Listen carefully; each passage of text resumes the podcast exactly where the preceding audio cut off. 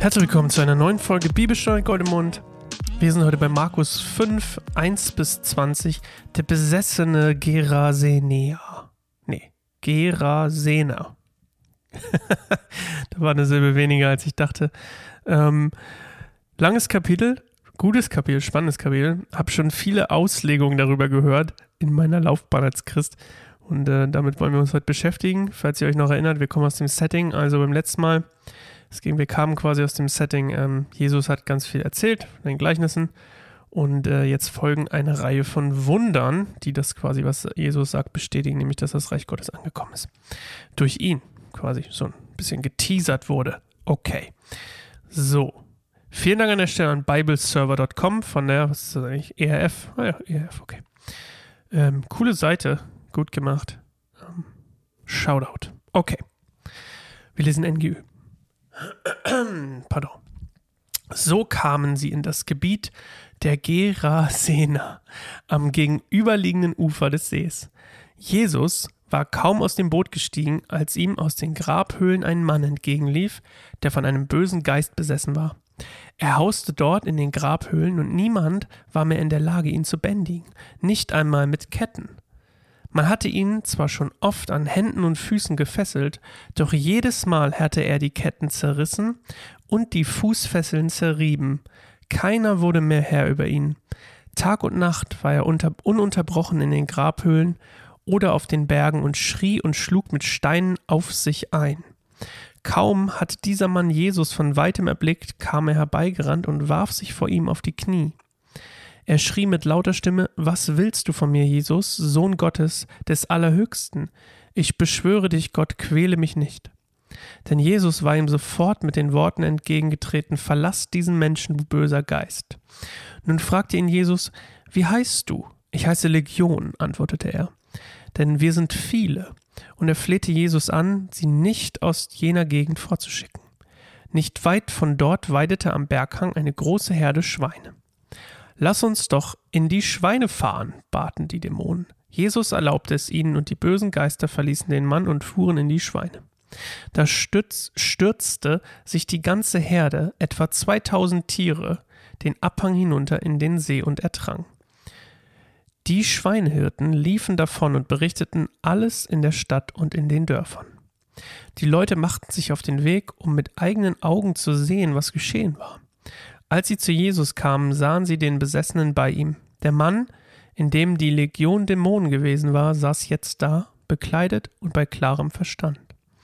Da bekamen sie es mit der Angst zu tun, nachdem sie von den Augenzeugen erfahren hatten, was mit den Besessenen und mit den Schweinen geschehen war, mit dem Besessenen, drängten sie Jesus, ihr Gebiet zu verlassen.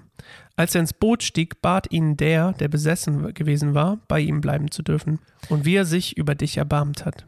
Da ging der Mann fort und begann im Zehn-Städtegebiet zu verkünden, was Jesus für ihn getan hatte. Und alle staunten.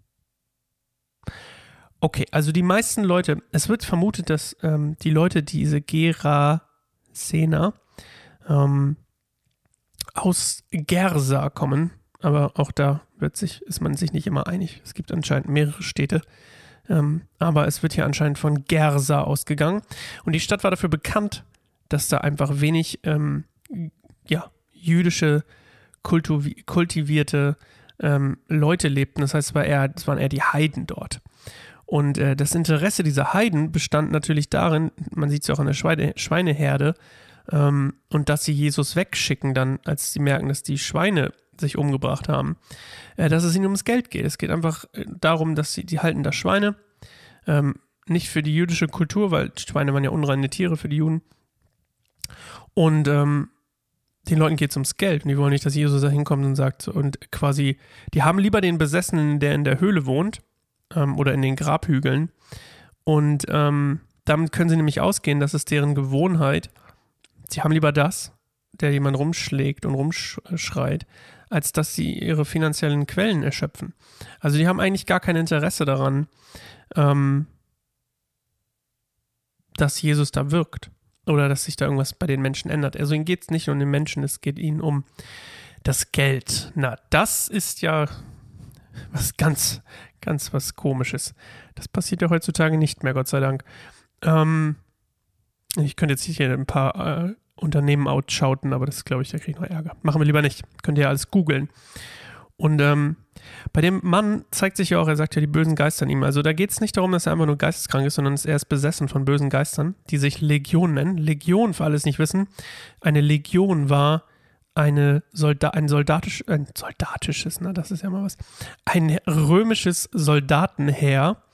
Und ähm, die waren dafür bekannt, dass sie sehr stark sind. Das war quasi die, diese Kampfeinheit der Römer, die sehr, sehr bekannt, die überall bekannt war für ihre Stärke und ihre erbarmungslose Unterdrückung und ähm, ja auch ihren Kampfstil. Und dementsprechend ist es kein Zufall, dass ähm, die so heißen, sondern es soll auch ausdrücken, dass sie ähm, stark sind und erbarmungslos. Und es passiert wieder Folgendes. Jesus rettet diesen Mann unter finanziellem Verlust für die Schweinehalter. Und daraus folgt, dass die Leute keinen Bock auf Jesus haben. Ihr wisst ja, es ging ums Geld. Und es passiert wieder das Gleiche. Es, Jesus, ein Wunder geschieht und es gibt ein paar Leute, nämlich den Besessenen in dem Fall, der hier genannt wird, ähm, der sagt, oh mein Gott, ich will dir nachfolgen. Ähm, das Leben ist so viel besser mit dir. Und dann gibt es wieder die, die ihn ablehnen und äh, von denen lesen wir hier auch, nämlich die wollen, dass er sich verzieht. Und das macht er dann auch.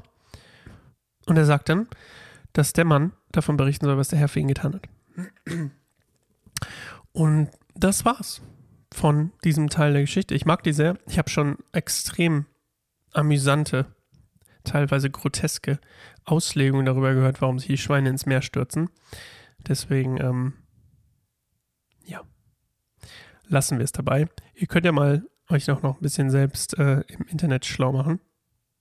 Und äh, dann, oder nicht im Internet, ja, YouTube University habe ich hier gerade angekündigt, äh, quasi promoted. Lest doch eine Bibelauslegung, da steht, es gibt ja, ich erzähle hier nicht alles im Detail. Ähm, lohnt sich auf jeden Fall. Habe ich auch meiner Mama gesagt. Shoutout an der Stelle an meine Mama, falls du das hier hörst. Und ähm, wir sehen uns morgen, hören uns morgen wieder. Macht's gut. Ciao, Wikowski.